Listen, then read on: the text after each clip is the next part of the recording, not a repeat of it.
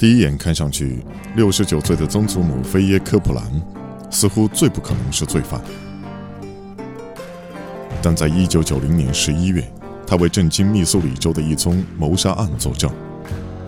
我们不认为妈妈有做什么事情。菲耶·科普兰和她七十六岁的丈夫雷恩被指控精心密谋一个骗局，诱骗五名无家可归的流浪汉偷牛，然后杀死他们。你不会找到任何尸体。菲耶·科普兰是一个杀人犯还是受害者呢？您选择的是 Case Voice。每个人都是逍遥在外的罪犯。我是犯罪心理侧写师李昂。你可以在你所在的网络电台或视频网站点击订阅关注，了解及时更新。一具尸体被包裹在塑料里，埋葬在一个浅浅的坟墓中，仍然穿着他的网球鞋。在他的右边还有两具尸体。通过牙齿记录，他们被确定为詹姆斯·哈维、约翰·弗里曼和保罗·科沃特。他们都是流浪汉，且在科普兰的人民名单上都有 X 标记。这三人的后脑均受到枪击而死亡。他们恢复了所有头骨上的子弹痕迹。我们就用这些弹痕与他的房子里的枪做了比对，三个弹痕都与我们从雷恩家里取得的其中一把来福枪吻合。一九八九年十月十七日，雷恩·科普兰和菲耶·科普兰被控三项一级谋杀。检察官宣布他们将接受死刑，同时对尸体的搜查仍在继续。知道警长从最不可能的来源得到了一个消息。雷恩发现了，我们已经找到了其中三具尸体。雷恩说：“我知道你们找到了一些尸体，我想帮你们解决困难。”雷恩·科普兰告诉警长，他在一家餐馆偷听三个男人讨论他们是如何杀死一个人，并抛尸于附近一个农场。你说那里有个人吗？是的，警长。谁在那里？我不知道。他身边有混凝土块。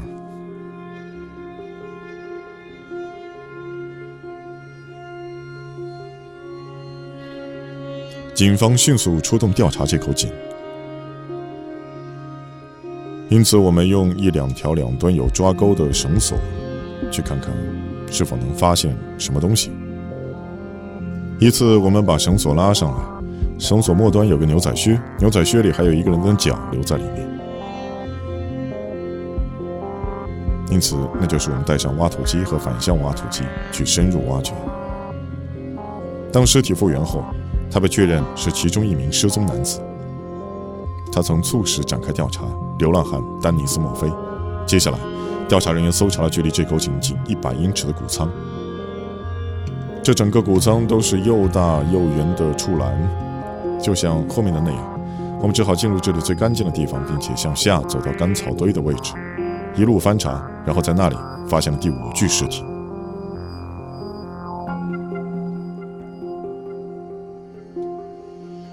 尸体属于维恩·华纳，就像其他人一样，华纳和墨菲都被雷恩·科普兰用枪击中后脑。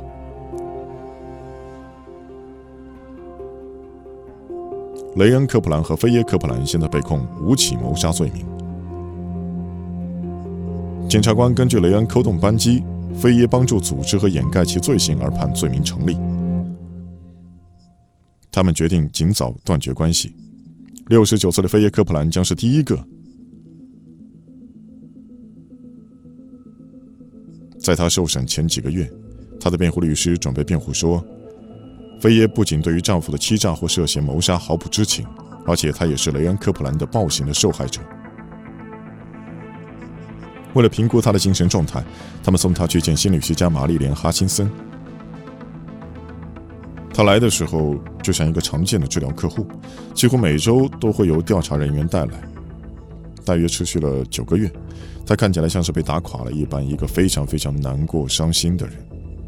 菲耶·克普兰没有说针对丈夫的话，但经过几次治疗，与菲耶的孩子交谈后。玛丽莲·哈辛森开始形成了一幅雷恩·科普兰统治并控制一家人的情景。他完全就是个独裁者。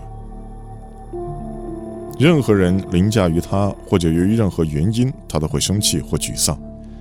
他会虐待任何靠近他或出现在他脑海里的人。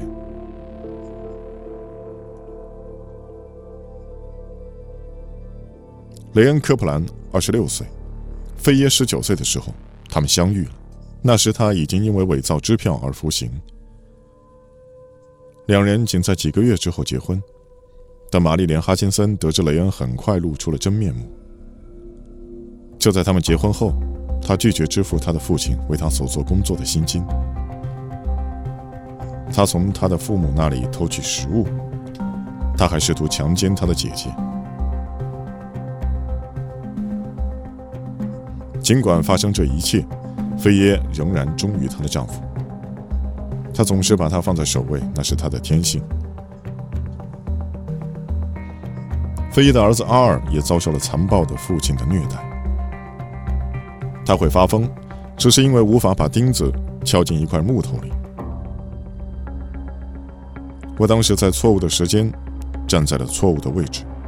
他穿着踢牛靴，金属的踢牛靴。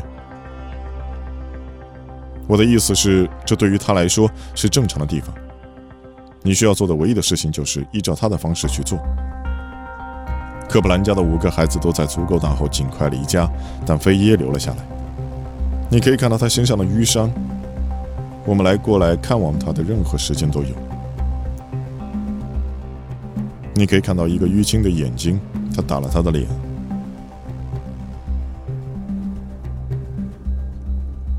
开庭前没多久，检察官提供菲耶科普兰一次机会。如果他坦白，他们将撤下死刑的判决。他只需要在狱中度过短短几年时间。但再一次，他否认知道任何事情。我们总是去看他，他仍然没有对我们任何人说任何的事情。妈妈害怕雷恩死去。我们这些男孩什么都做不了。基于玛丽莲·哈辛森对菲耶的治疗疗程，辩护律师争辩菲耶·科普兰是受虐妇女综合征患者，即使现在雷恩都在控制他。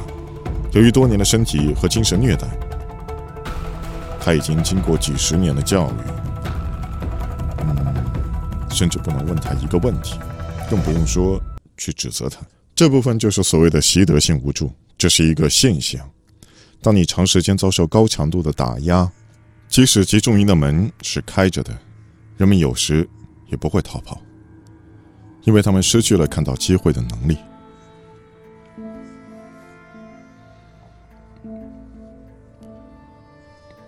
一九九零年十一月一日，菲耶科普兰接受审判且拒不认罪。辩护律师有信心，有了玛丽莲·哈辛森的受虐妇女综合征的专家证词，他们将辩护成功。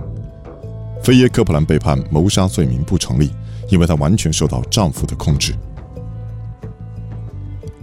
判决将取决于陪审团是否相信，但后来又出现了一个重大挫折，因为曾有过提交文书不正确的经历。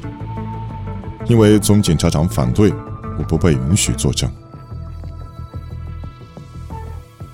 由于受虐妇女综合征证据被排除，菲耶科普兰的律师。提出控方的证据有小部分矛盾。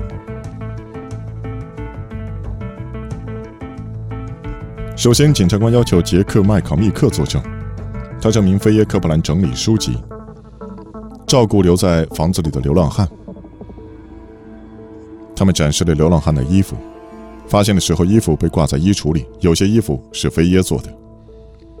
最后，他们拿出写有被谋杀男子名字的便条纸碎片。名字上都有 X 作为标记。起诉的关键是，笔记专家鉴定名单是菲耶科普兰写的。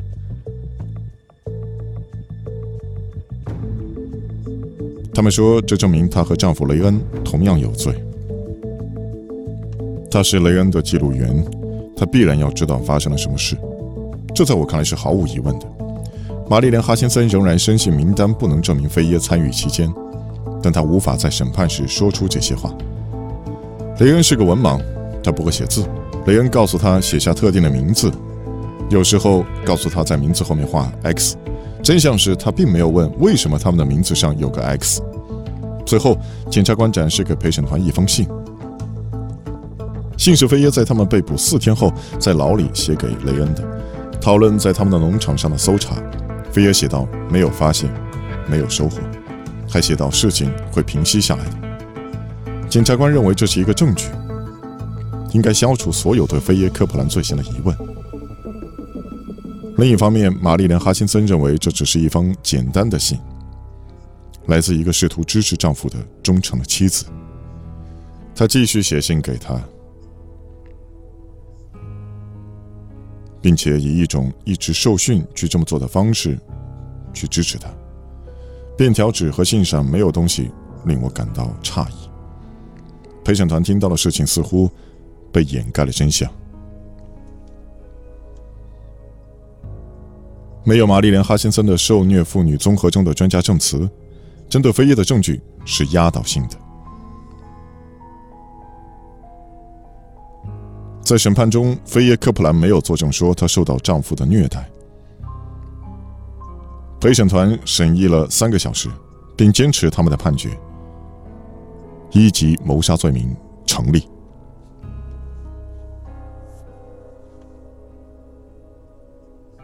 他总说他是无辜的，他不知道发生了什么，他一无所知。当所有证据表明一切，陪审团裁定他有罪。我想是证据显示他有罪。菲耶·科普兰被判处注射死刑。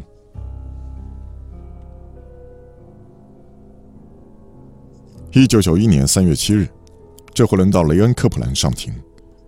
审判几乎是审判菲耶的精确复制版本，检方有压倒性的实物证据。经过为期十天的审判后，陪审团只用两个半小时审议。他们裁定雷恩·科普兰五项一级谋杀罪名成立，他也被判处死刑，但他的刑罚从来没有得到实施。两年后，七十八岁的雷恩·科普兰在等待死刑执行期间自然死亡。他一直爱着她，从他们结婚之日起，一直到他死去的那天。他是我的爱人，是我一生的挚爱。我的心里会一直有对她的爱。她的丈夫去世后，菲耶·科普兰仍然很少讲话，但他开始讲述关于他是如何对待她的。一九九九年的上诉中，他的死刑判决被改为终身监禁，基于未公开的受虐妇女综合症证词。然后在二零零二年服刑十二年后。菲耶·科普兰患上中风，并被送到一家养老院。他于一年后去世，终年八十二岁。我爱我的妈妈，一直到今天，我仍然爱她。菲耶·科普兰在名单上写下这些人的姓名，是由于丈夫的要求，还是她参与到他们的可怕罪行中呢？我们永远不会知道她真正知道多少。或他是否参与了谋杀？事实上，还有三名流浪汉接触过科普兰，他们仍然下落不明。目前还是有可能性，有些人逃离这里，我们无从得知。如果有人发现他们，这将可能只是个意外。